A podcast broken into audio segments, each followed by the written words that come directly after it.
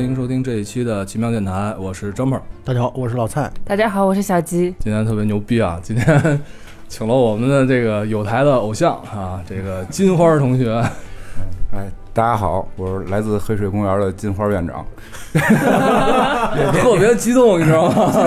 特别特别激动，然后让我很尴尬。对，今天今今那个金金花院长来我们奇妙电台，算是技术扶贫。别这么说，别这么说，你们节目我我也听过，还不错，就是猴子那集。人猿星球，对对，人猿星球，对，嗯。那个今天呢，请金花院长来，就是我们。因为那个黑水公园早期也做了很多类似于科幻呀，类似于什么黑镜，也是他们的特别关注的一个点。那么现在这个黑镜的第四季也出了，有幸这个邀请金花来，我们跟我们一起来聊一聊啊，这个黑镜的第四季。第四季总共有六集，六个故事，还都还我觉得还不错。对，你 看人家接的。那那个豆瓣评分。黑镜的第四季是八点二，但我觉得我看完之后，我觉得观众现在嘴太刁了，我觉得就属于现在打分就是评价，反正不是太好啊。虽然八点二的评分啊，但是对黑镜系列来说是最低的。它上一季是八点八嘛，在前面是九，都是在九分以上。对，因为珠玉在前嘛，嗯。就《黑镜》第一季刚出的时候，基本上大家都觉得哇，惊为天人，原来故事还可以这么拍。对。但是你知道，大差不多第三季的时候，他把那个卖给了网飞，然后英剧一下子变成美剧，然后叙事的风格也发生了比较大的转换，就会有很多人就感觉就是要么就是接受不了，还有一些人就是觉得，呃，我已经审美疲劳了，你们一直这么讲故事，我觉得哎，就这样吧。金花觉得这个从英剧变到美剧之后差别大不大？你感觉？还还好吧，因为嗨，其实这事儿就是这样，就是人啊都会就是看多了就都会有审美疲劳，然后都会说你永远不如开始，对吧？你忘了初心，你你们变了，但但但作为不管是电视剧还是节目，都要考虑这个盈利问题嘛，要不然他这个活不下去嘛。他到了网飞之后，其实可能。因为现在网飞很厉害，是他到了网飞之后，其实我觉得收益肯定会变好。但是说起来，这很呃直观感受会这一季里边没有每一集都让人那么的这个从心底被震撼。但是你要考虑一个问题，就是它整个套路是这样，他他你你前面已经被震撼了好几次了，然后他还跟你聊这个事儿，又又换了一个方法，你会有一些的这个震撼在变低。但我觉得有一些。深入思考，或者说一些想法，还是在延伸。就是他已经，就是他，比如说他已经呃在开始做到七十八十分的时候，他再往下往九十分走，就会越来越难。但我觉得还是在进步，包括其中有一些集，你能看出的拍摄手法在调整。呃，那种拍摄手法调整，我觉得就是就那个有有一集全是黑白的嘛，什么这个，就这种这种东西，他再去尝试，他再去尝试，但是可能会任何的尝试都会让人会有觉得。不爽感，这个是这样。就我一般接受度比较大，所以，嗯，觉得还可以吧。因为有几集还觉得挺有意思。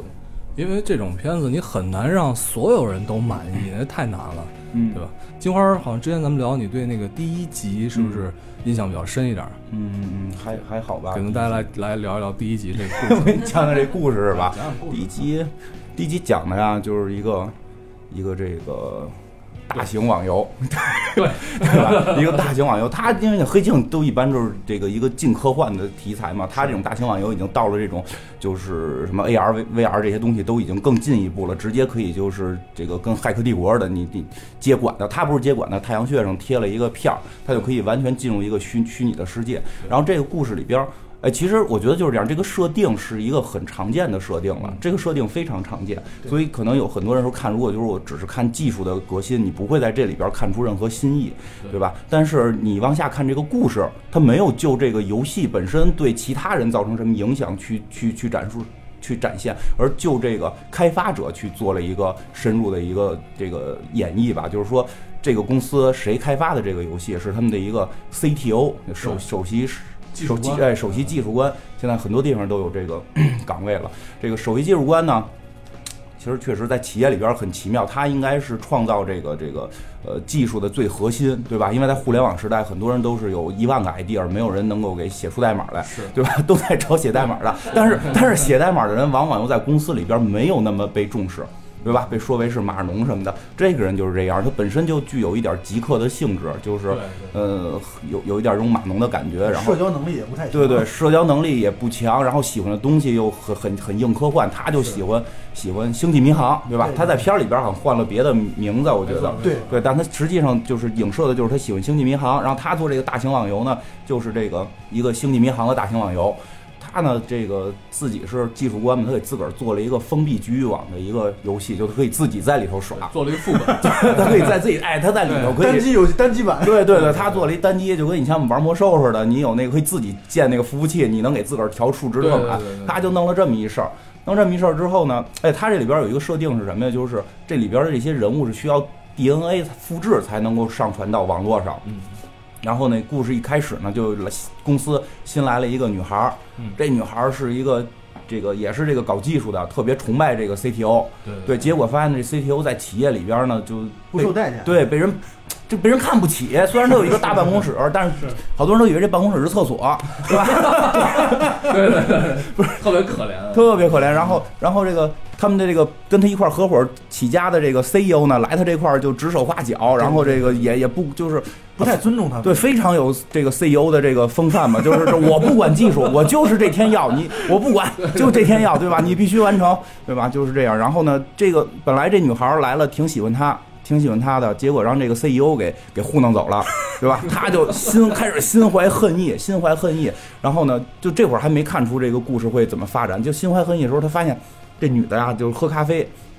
他他跟屋里边阴着，他跟屋里边阴着，看着女的喝完咖啡下班都走了，不加班吗？你不是？我就把你咖啡杯偷走，把咖啡偷，把这咖啡杯偷走之后，上面就有他这个唾液的 DNA，他就回家把这女的上传到了自个儿的这个局域网这小游戏里了。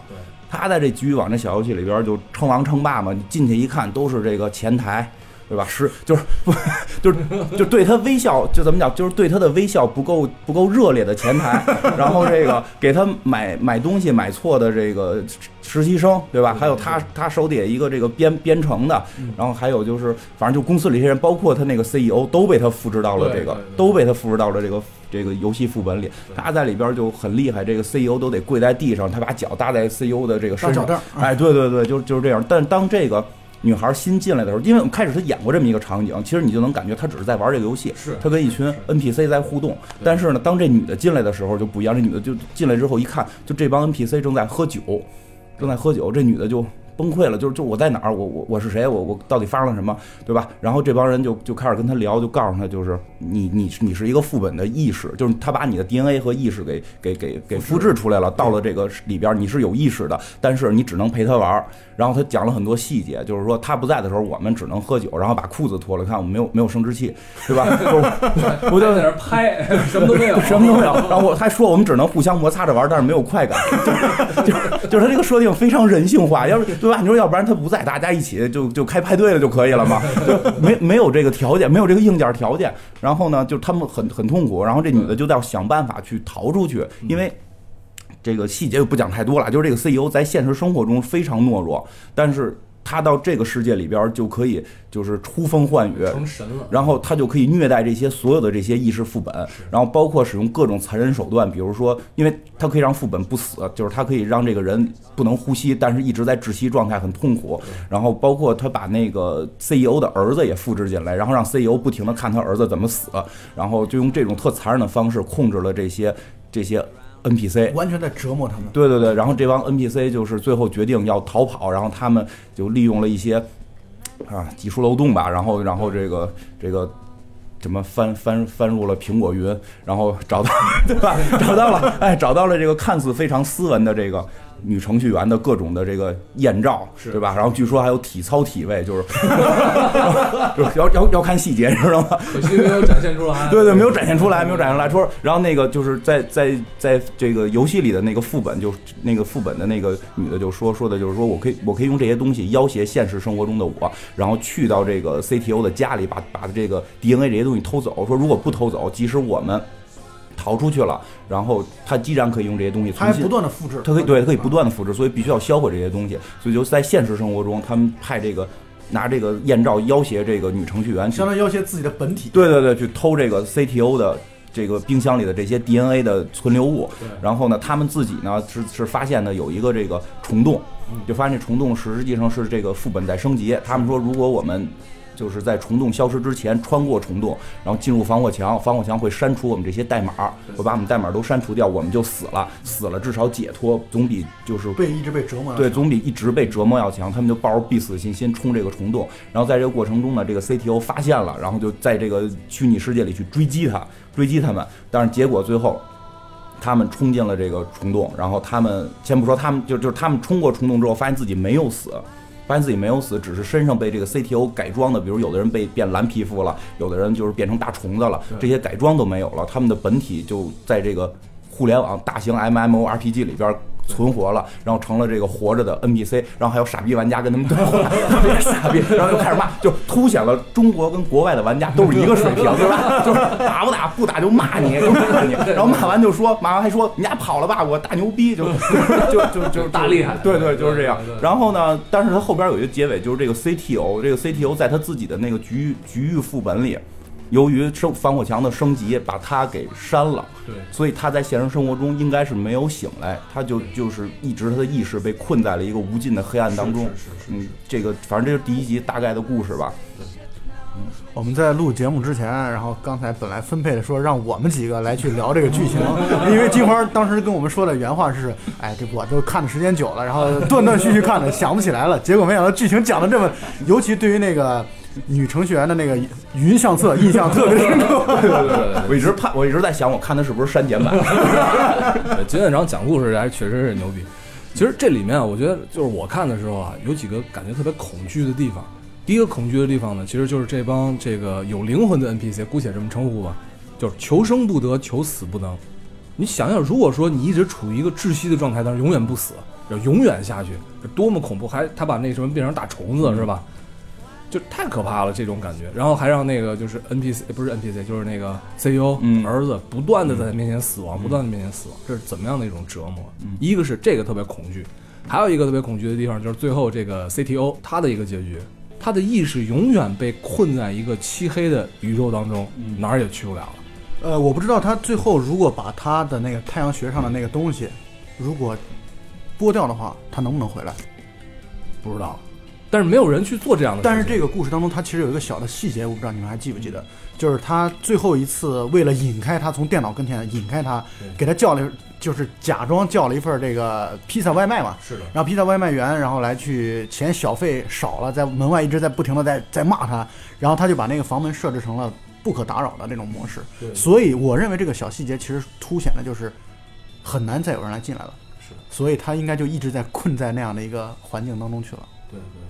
但是我觉得，就是任何一个人在这么一个封闭的环境当中，如果可以就是无法无天，可以说是凌凌驾于所有人之上的话，最终都会变成一个凌虐其他 NPC 的一个角色。我觉得任何人都逃脱不了这样子的命运。我我觉得这个里面更加可以讨论的一个事情，就是一个数据、一段代码、一段有意识的代码是不是有人权？就是金花觉得那个就是里面那几个活着的 NPC，他们是是。人类吗？你觉得？我你们你们节目调性这么高呢？我一后边要讨论，有一细节我都没有讲到，就是他他们出出了那个宇宙之后，他们都自己看了一下裤子里边，然后都都有了，特别高兴。对对对对对对对，所以就是不是不重要，他们可以那什么了，就就我觉得就就行了，就是。而且我觉得，我觉得他这个呃，就是从人性的角度上来说，确实他得他这个游戏得把人的生殖器去掉，否则像金花刚才说的，那天天海天盛宴了，我觉得基本上这个这个这个游戏就属于走向了一个酒池肉林的这样的一个状态了。就是它实际上设定是在那个大的世界里边，就是那个整个互联网里边，这个游戏的人都还是有生生生殖系统的，应该是有的，因为他们出去之后看到都有了。当然，我不太理解为什么就是在他的局域网里一个要。无法无天的人居然要把这个东西给给，就对，就你看又能窒息不死，还要再有要有生殖器，多多美好的一个事情 啊！对对对，然后你这就可以联系到这一季的第六集了，然后 然后对，然后其实我觉得是是是这样，就是这个事儿，嗯，不太好讨论这的点在于就是，呃，可能终有一天，机器人会是有就是被认知为是生命。就被认知为你需要尊重。就是我记得之前我们讲那个《S 战警》的那个一个节目里边也说到过，就是在《S 战警》的设定里边，他们认为一些机器人就是就是生命体。他们只是机械生命体，而不是碳碳基生命体了。这种生命体，比如说这些人已经有感情了，这机器人有感情了，这些机器人会去讨论哲学性问题了，就是我们到底是谁，我们是从哪儿来，我们我们到哪儿去，就是它跟人开始没有区别了。但实际上最可怕的在于那个点在哪儿，就是你无法去确定一个点，就是那现在对现在魔兽世界里边的这些，因为我我我就玩魔兽世界，或者说这个这个这个什么，就这些网游里边的这些 NPC，他们是不是有生命的？对这件事儿。你现现在直观感受是没有，所以就是在看这个，在看这一集的时候，一上来这个 CTO 就开始虐他的这个船里的人的时候，没有不觉得有问题。对，因为我们也会这么去干这这件事儿，在游戏里边去去打杀他们，对吧？是。然后，但是就是你又想，可能终有一天 AI 会，就至少我的认知，终有一天 AI 是会成为这个生命体，会有它的需要去尊重。但是点在哪儿？就是这条界限在哪儿？是现在我们。还不知道的，但是我看这个时候就想起来一个事儿，就是就是这个这个零几年呀，零零八零九年的时候吧，那会儿我刚进游戏圈儿，然后有一个这个台湾和尚，是叫净空法师吗？我记不太清了啊，就专门 讲过一个有有这个这个他的听众一个大和尚。当然也不要全信他的，因为他好像以前是国民党。但是但是可以的，可以的，对政治正确啊。对对对，不能全信。但是他是说过这么一段话，就是说有人写信问他，就说这个呃，在游戏里边杀人，嗯，算不算就是杀生？啊，杀生，破了这个这个佛的这个戒律嘛？这个和这个大和尚就说说的算，就是他认为只要你动了杀念，不管是在游戏里还是在游戏外都算。然后同时还说到，就是说这个是毁了人的慧根。然后你呢？这个这个创造这个世界的人是要下阿鼻地狱的，就是我们这些做游戏的，是吧？当时听完了之后，大家纷纷的都 对 都那什么，对对，都纷纷的很恐惧。所以就是，其实这个事儿已经在很多层面开始去讨论了。是，我觉得现情况的游戏里边的生命体肯定还不算，对吧？他们可能还只是按照一些程序写还不算，但是就是未来可能真的有一天会算。就是这个点在哪儿？这个黑镜就是因为我觉得黑镜。从来也不是说去告诉你一个事儿，对，告诉你说教，不是告诉你一个结果，而是而是引发你的思考。他的思考就在于他在片子里边塑造了一个已经接近于这个点，因为那里边人知道自己是副本，对，他们知道自己不是真人，对吧？那可能未来有一天 AI 就认为自己是真人，到那个时候你会毫无疑问的认为这些 AI 应该是去被拯救的，对吧？但是现在来看，他们是正好处在那个模棱两可的那个点上。我觉得这是这集他对于 AI 这方面的。一个思考吧，我觉得这里面可能有两个层面。第一个层面就是 AI 本身，它能不能像人类一样去思考这个人性的这样的由来？比如说，是我是谁？问这样的问题，这是第一个层面。第二个层面就是作为人类自己能不能去平等的接受对方？你比如说，如果说你在一个游戏当中，你知道它是 AI，但是你不认同它是人类，那么你在游戏当中的大肆杀戮，你是不会有任何负罪感，嗯，对吧？你觉得走，你们就是一顿代码嘛，这什么都没有。但是换个角度，如果说你是在一个虚拟世界当当中的一个这个虚拟的生命体，你在探求这个生命的意义，哪怕是在虚拟的网络当中，这个时候你对自己的存在、自我的存在，那就是一个非常看重的一件事情了。你不愿意去失去你这样的存在。而且还有一点就在于，呃，我我刚才也在想一个问题啊，就是我们之所以会觉得这个当中会有一种杀人上的。或者说虐待人、折磨人的这样的一种内疚感，或者说困惑感，主要原因是因为这些人你认识。换句话来说，如果你你认为去虐那些你不认识的玩家，真的是纯 NPC 啊，纯粹电脑给你系统随机生成的这些人的时候，你可能不会有这种负疚感。这其实也是一个很可怕的事儿。我就觉得这个设定就很像西部世界当中的那个设定，就是啊，大家其实就可以跑到一个地方去凌虐当地的 NPC。但是西部世界当中的 NPC 他就发现啊，原来我自己并不是真正的人，原来我自己啊就只是别人拿来取乐的一个工具。他接受了这点，有一些人接受了，有一些人他想要反抗。西部世界里面那些 N NPC 就是那些机器人，其实他是被不断的重置重置的，他也记不得原来的这个事情，对吧？但是但是有意思的事情是，你看那些就是在西部世界当中施虐的施暴的这些人，其实他本身的性情也在逐渐的在扭曲。再通过这种释放的方式在扭曲。反正这个这个男主演呃就是这个 CTO，我觉得演员挑的挺好的，嗯真真正正就是把一个平时是一个特别窝囊的这种状态，但是到了舰船上之后，调色首先发生了变化，气氛就发生变化，然后他那种帝王感立刻在从那个舱门打开，他出现的时候就展现出来了。所以这个，我觉得这也是现在网游好多情况不都是这样吗？这个网游很多人在上头会氪金啊，或者说甚至有人卖房去那什么，其实他就是在寻求在游戏中的这种。呃，归属感、荣荣耀感，这个他已经对对，嗯我觉得“虚荣心”可能这个词儿太负面了。我觉得人人的需求体系再往上，一定会有归属感和这个荣耀、荣耀感和自我实现。但是在现实生活中，可能太难达到了的时候，他可以去一款游戏里边达到。其实很多人都是这个样儿，就跟我跟好多，我记得之前我们也讲过，就是像在玩魔兽的那个早年间的时候，六十级的年代，我们有一个工会的一个朋友，就天天的按时打副本，然后直到有一天拿到了封建，然后这个哦这个就退工会，然后。把所有衣服都脱掉，只背着封建在什么铁路堡站着，然后每天上线就干这一件事儿，然后就等着所有人来问他你的剑哪儿得到的这种，就就是就真真真的是人，这是人人人性的一种什么，所以就是你其实从另一个层面看，这个 C CTO 其实也有点可怜，你是对对，是因为他在生活中太老实了，就每个人都可以欺负他，然后包括像他。他创造了一个世界，他就像上帝一样创造了一个世界，然后但是他的那个 CEO 就是在压榨他，对。然后他 CEO 甚至就是有一些细节坐在他的桌子上，把他喜欢的模型给碰坏什么的，就完全视他如草芥。这么一个人，可能在现实生活中连蚂蚁都不会踩死他，他的情感需要释放，所以有的时候他可能需要在游戏里释放，结果他在游戏里释放好像又成了一个错的事儿。就是我觉得这个是把这这个剧到后边会变得让人看着很扭曲的一个点，就是 CTO 到底是不是坏人？你其实去琢磨 CTO 坏吗？他并不坏，他只不过是你按照我们现在来看，只不过是一个呃老老实实的上班族，然后也也没挣着什么大钱，一直在被压榨、被欺负，然后每天加班，只不过在回家的时候进了这个一个一个这个游戏里边进行杀戮，比如说 G GTA。以前我有一个老板，也不是老板，就是我的这个经理。我们那会儿在一块儿住的时候，每天上班非常压抑，回家就是 GTA，然后把这个每辆车他调调代码，每辆车都人都拿下来拿棍子给帮死，就就就我当时看着很残忍，然后都跟我那会儿住一个屋，我特别害怕他帮我，但但是但是但是真的这个人在现实生活中就是连句脏话都不会说，嗯嗯嗯，他他到底哪儿错了，对吧？就就就这这个这个这个时候，你就会觉得很扭曲，这个这个这个点。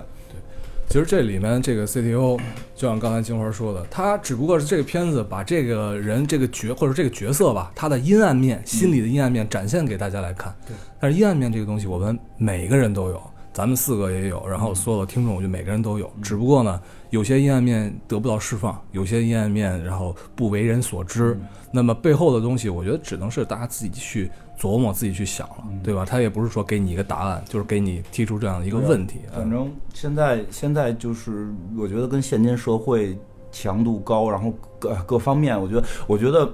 就 前两天跟一个心理医生聊，他告诉我说，现在他们这个行业特别火，因为太多的人有心理疾病，然后就是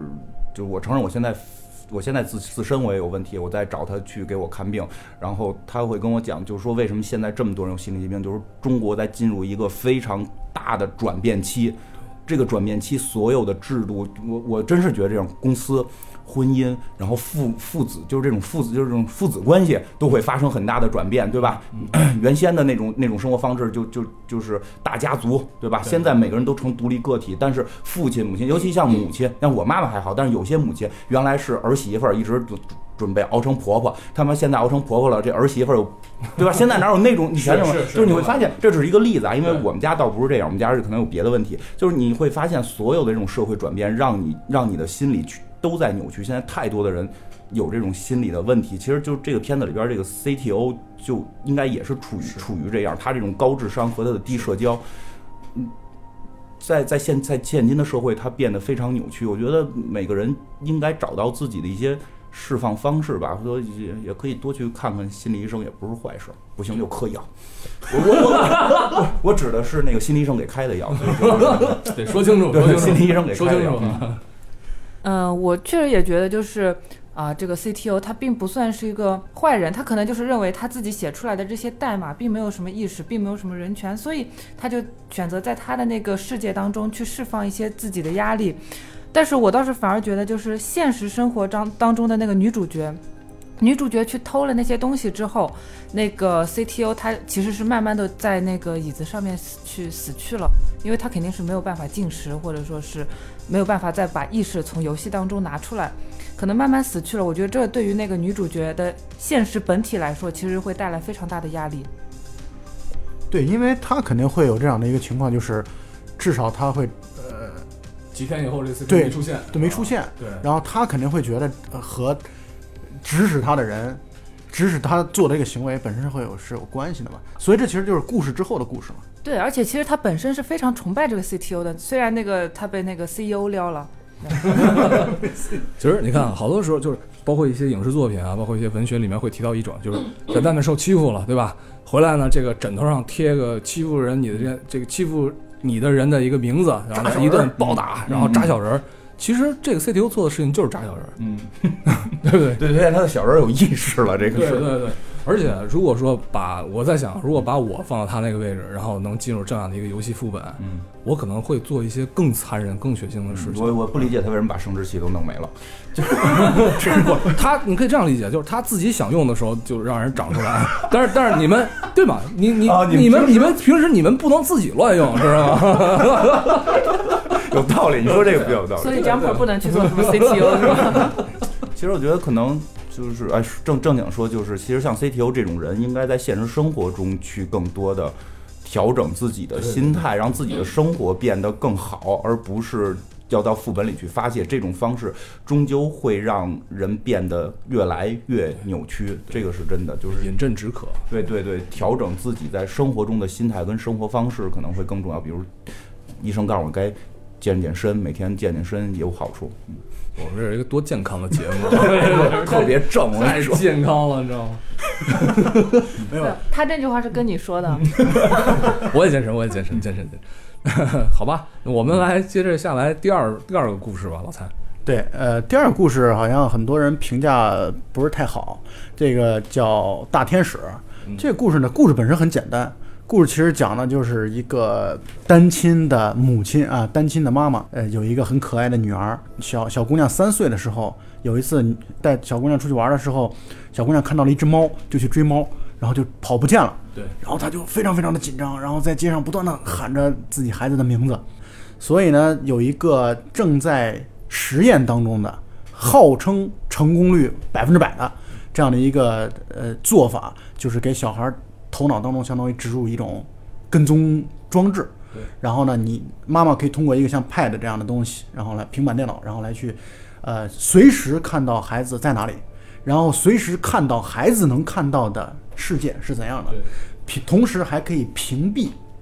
就是让孩子有一些屏蔽，比如说对所有的危险的，他们上面说了某某一种激素上升嘛，就是当孩子看到恐惧的，比如说看到狗叫。遇到惊吓，看到血啊，引起这种激素上升的时候，它都可以使得那些变成那种模糊的啊，变成马赛克。所以呢，小孩儿其实从小到大一直长到大概我觉得有十岁左右吧，啊七八岁的这种状态，都是从来没有见过，都是从来没有见过这种包括血血腥的东西都没见过的。然后呢，小孩儿就反而就是他对这个东西就格外的好奇更好奇了。然后包括所以他就开始小孩拿铅笔扎自己，把自己扎流血了，结果发现手手指头变成马赛克了。对，然后就这样的状态，然后也被他妈妈看到了。那这个处理的办法呢，就是那就干脆就不监控了，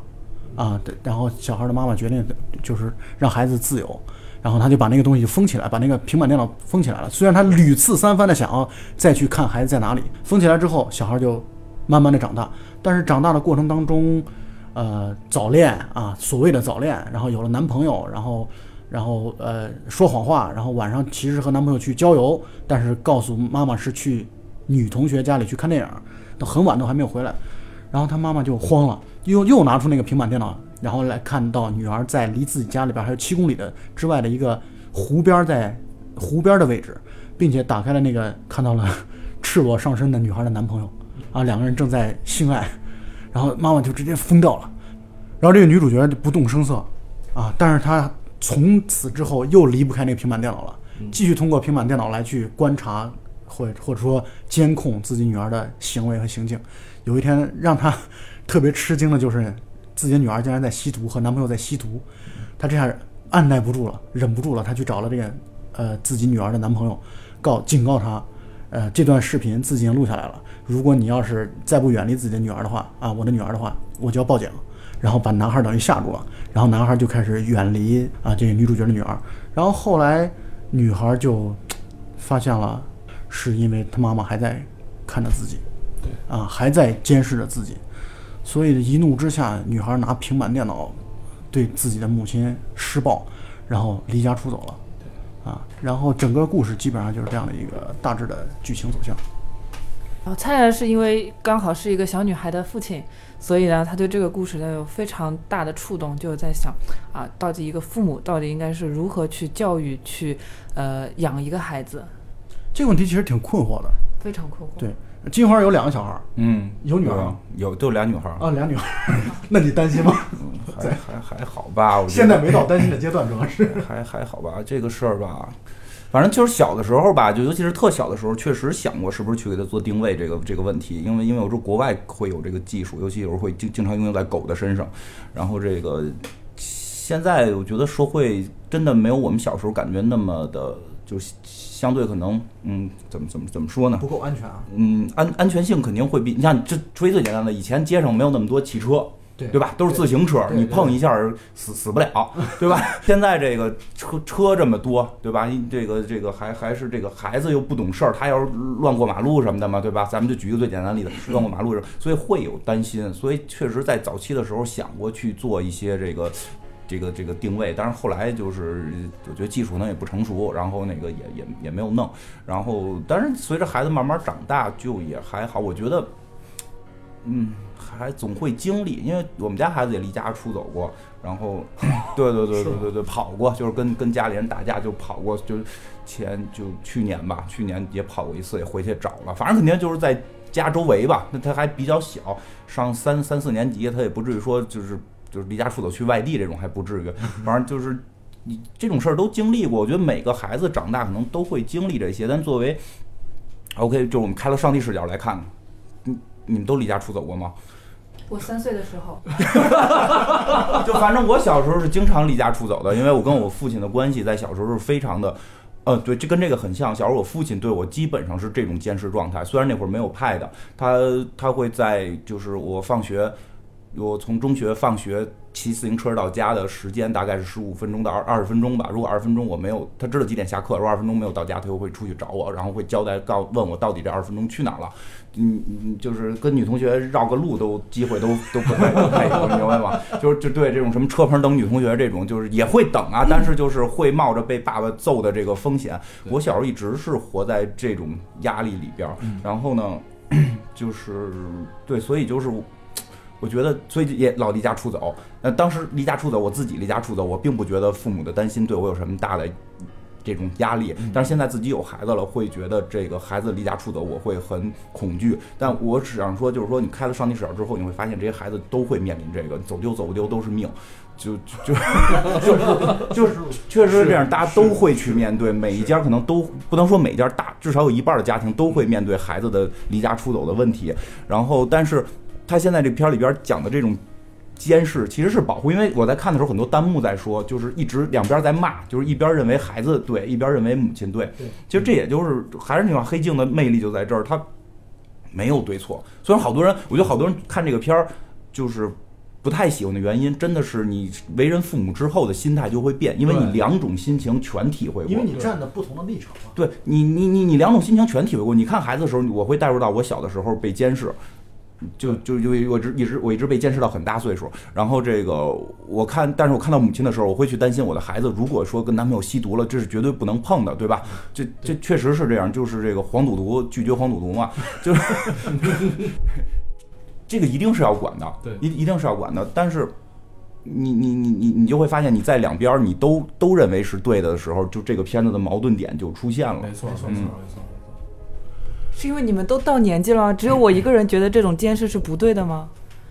我觉得就是一个孩子，他是在一个成长过程当中，他是就是必然是要去经历一些，比如说是挫折、磨难，或者说是一些外来的诱惑。你一个母亲，她平时你没有去很好的去，比如说陪伴他，比如说去教育他一些美好的事物，告诉他就你要对自己负责，然后你要去监视他，去告诉他你这是不许的。我觉得“不许”这个词让我觉得非常的反感。你应该告诉他你要对自己负责，毒品会给你带来什么样子的危害，这是一个家庭教育当中所需要提供的一个事情，而不是说，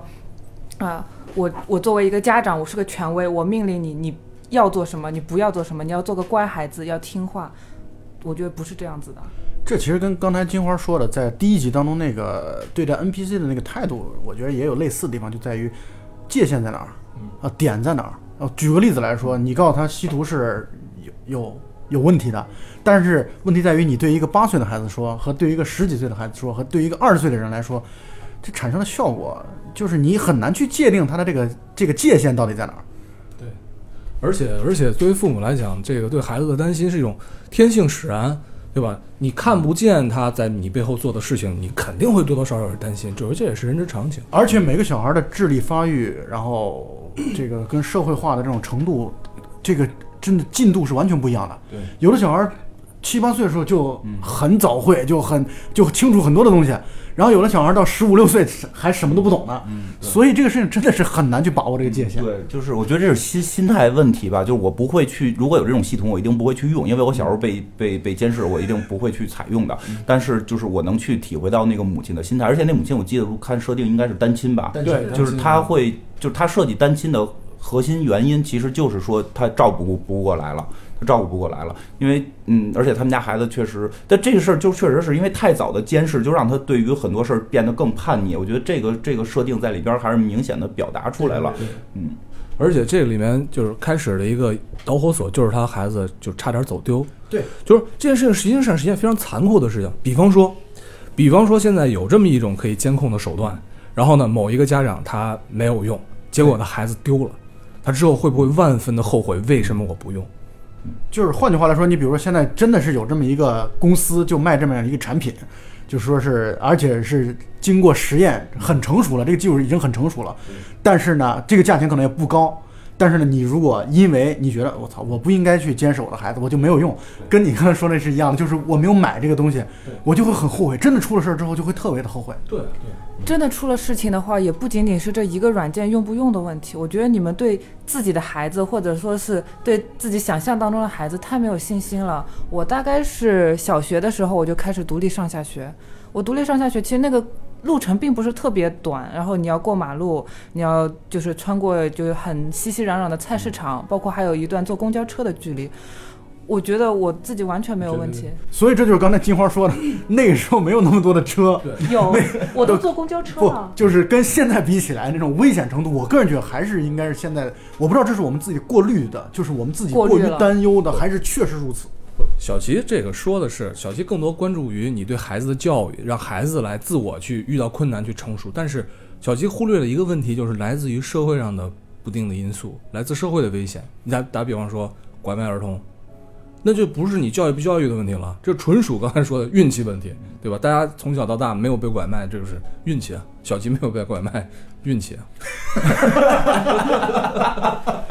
我觉得孩子是能够分辨得清楚坏人的。你告诉他，有些人会怎么跟你说，然后会。对对对，这这个这个大人都未必能分辨。我我明白，我明白，我明白小吉的意思。小吉的意思就是说是，呃，还是觉得，呃，坏人还是很温柔的，会跟你先会先跟你先沟通，先沟通。但是有的时候坏人是不会不由分说的，就是你没有任何反抗的能力。说白了，你很多，换句话来说，你成年女性都不一定能抵御的这样的一种伤害，孩子就更不可能抵御。所以我觉得这个第二就是第二集里面看到最后，这个女孩去攻击她的母亲，而且里面特别令人悲伤的一件事情就是，她在攻击的时候，那个系统还没有崩坏之前，她看不见自己母亲脸上的伤的，对，看到的是是一片马赛克，马赛克。对，其实看到这段其实挺令人觉得心酸的，嗯，对你说到屏蔽他能够看到的信息这个问题啊，其实，呃，我昨天看了一条新闻，昨天看的新闻是呃论坛上谈到的，就是优酷。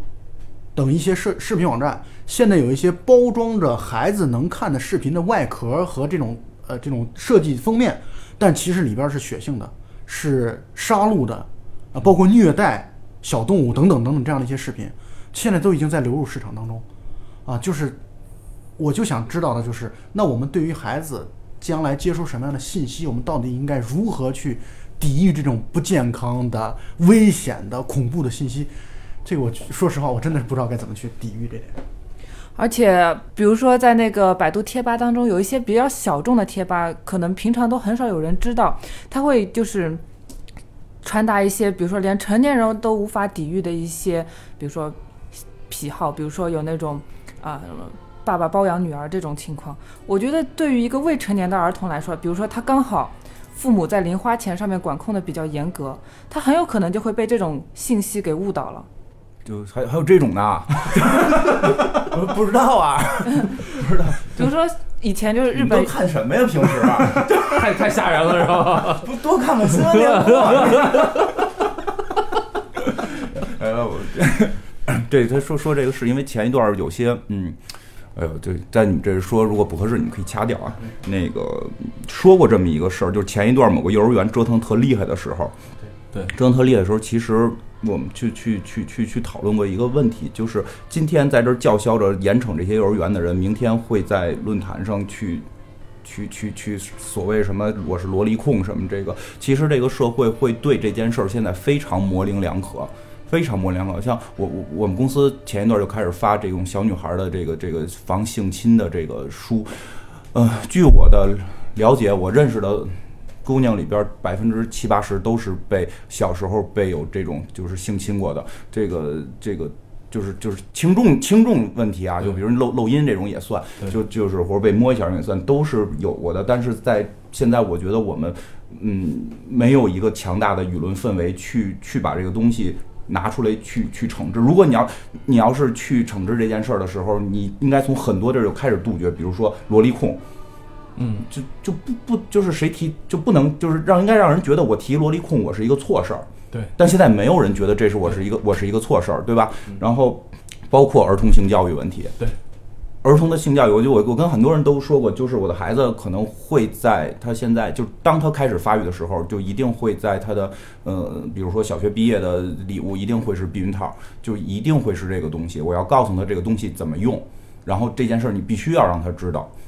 因为有过，就是说有人拿避，有小小孩不知道，中学生拿避孕套泡水喝，以为可以可以避孕这种，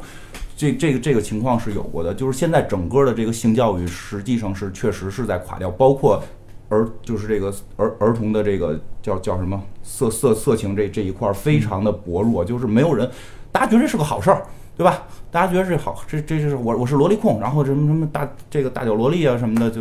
对吧？就是这个东西，你应该从很多根源性的东西就去认知，让大家知道这个是错的，这个是不对的。其说日本其实这个东西非常昌盛，对吧？但是在本身日本上都是立法的，就是你的特别逗，日本立法就我跟你讲个事儿，日本立法是这样，开始是要求所有日日本的色情是相对比较开放的，但日本立法所有的色情漫画禁止出现十八岁以下的少女。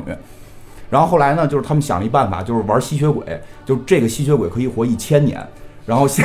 现在都，哎，他现在 明白吧？他现在他他现在活了活了一百年，就或者二百年，他可以是一个小孩的身体。然后就为了满足一些人的这个这个这个欲望，但后来就是日本就后来又立法，就是必须身高超过多少人，就 是就是你你你不许钻这个空子什么的就是他会就是一个那么对色情那么宽宽泛的一个国家，都会对儿童的这个这个这个这个叫什么色情色情这块儿去有这种考虑。其实我们真的应该是去，嗯，至少我觉得我们我们昨天台应该应该去呼呼吁这件事情，就是对对对，萝莉控并不是一个什么太好的这个事情。对，所以从好的方面来说呢，就是大家已经开始意识到这是个问题了。嗯，总应该向更好的方向来发展吧，我想。总的来说，还是做父母还是有很多的路要走，还有很多的事情要做，也是在大家都是第一次做父母嘛，就不是我啊，呃，你们 老蔡也是第一次做父亲嘛，所以也是在慢慢的摸索当中去探寻一种就是比较适合自己的一种教育方式。我我就喜欢这个未婚的小吉给我们来上课。但我确实觉得，就总总体来说，对我来说，我觉得焦虑感和恐惧感还是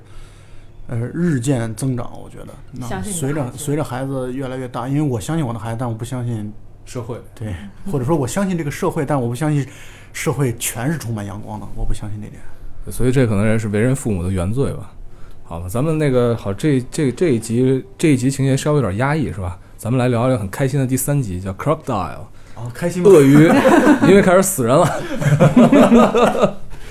呃，这个老蔡跟聊聊吧，鳄鱼。没有，我就先说一下这个片名为什么叫鳄鱼啊对？鳄鱼是从这个经济学当中的一个理论来的，叫鳄鱼理论。它讲的是，当你的脚被鳄鱼咬住的时候，嗯，你不要用手去试图把脚挣脱出来，因为这样的话，鳄鱼就会把你的手和脚都都咬住。所以你当你面对一条腿被鳄鱼咬住的时候，你最好的办法就是，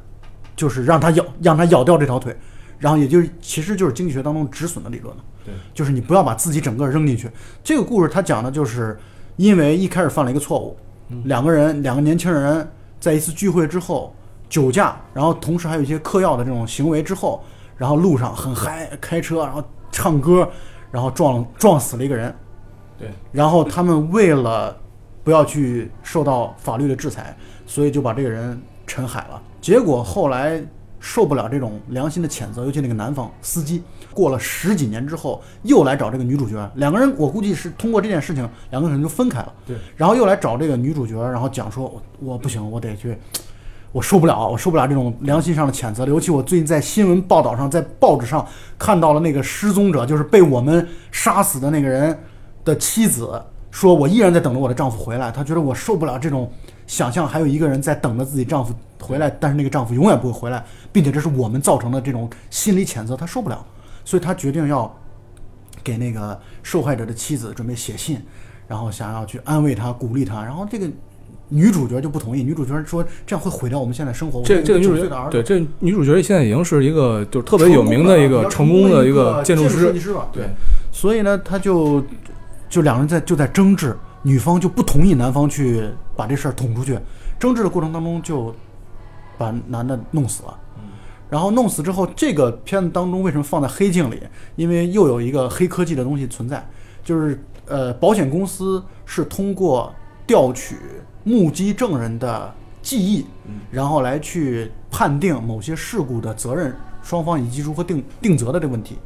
然后呢，结果就是等于另外一条故事线，就是一个做保险调查员的这样的一个女性，然后她就在调查一起路上的交通事故啊，到底是时车辆的时速是多少，谁的责任责任有多大，然后她就呃到处去寻找目击证人，结果目击证人找找找找到最后找到了一个老头儿，他看到了那个女主角杀人的那一晚在窗边出现了，所以这个保险调查员又去找女主角，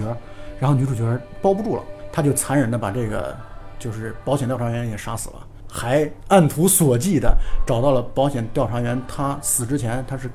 跟她丈夫说过来他们家的，所以把她丈夫也杀死了，把他们的一岁多的孩子也杀死了，所以整个故事就是由于你第一个错误不想暴露出来，结果就不断的引发出来啊更多的错误，更大的错误啊。但是这个结局呢，就是天网恢恢，肥而不腻，对吧？然后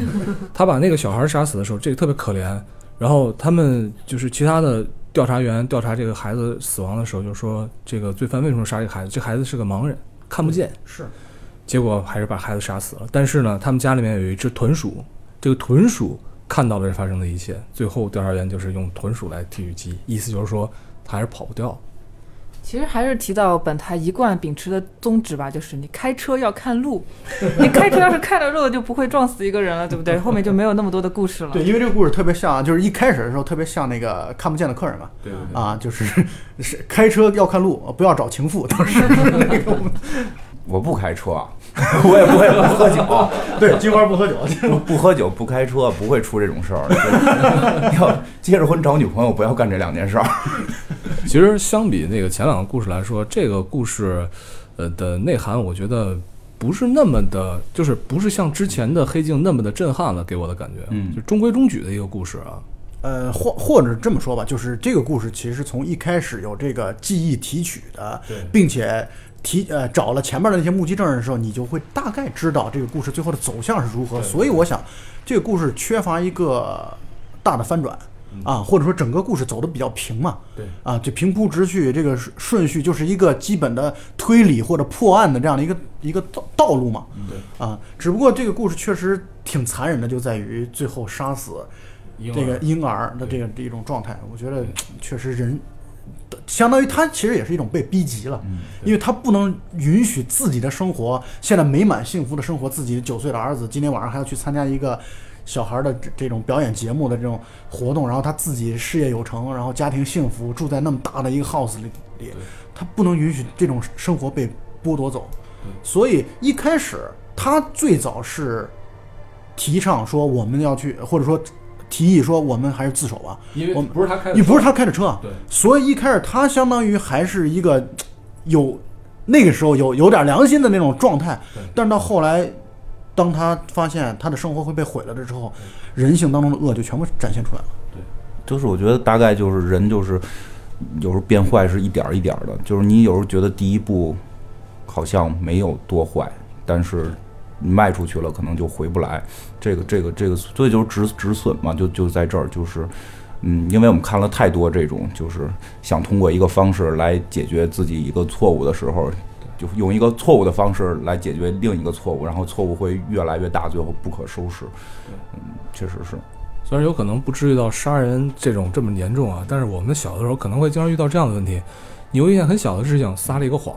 然后呢，你为了圆这个谎呢，就不得不撒一个更大一点的谎，对。直到这个谎言会越来越大，然后包不住了啊。这种情况，我觉得我们好像都有这样的这种经历，就是有，比如说一开始只不过是去了同学家玩游戏机，然后呢晚回家了，然后说什么在学校补课啊之类的，然后家长到学校一看，根本就没这么回事儿，这慢慢的你就会越来越去要不断的去圆这个这个谎，然后到总有一天这个谎就会被戳破，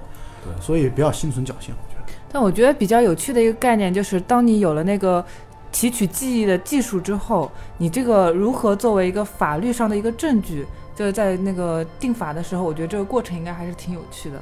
对，因为这个里边有一个小的细节，就是那个保险调查员到一个老头家去、去采采他的记忆的时候，因为他是能够看得到当时的画面的。是。老头说，这个路上的这个行人穿的是一个绿衣服，对。然后保险调查员纠正他说不，不是，是黄衣服。之前他已经采访过那个穿黄衣服的那个女人了，然后老头说，哦，对，是黄衣服，那个画面立刻就变成变成黄色的了。对，所以呢，这个事情我也在想，这个因为人的记忆，就像我们在聊那个月球那一期的时候，我们就聊到了人的记忆其实是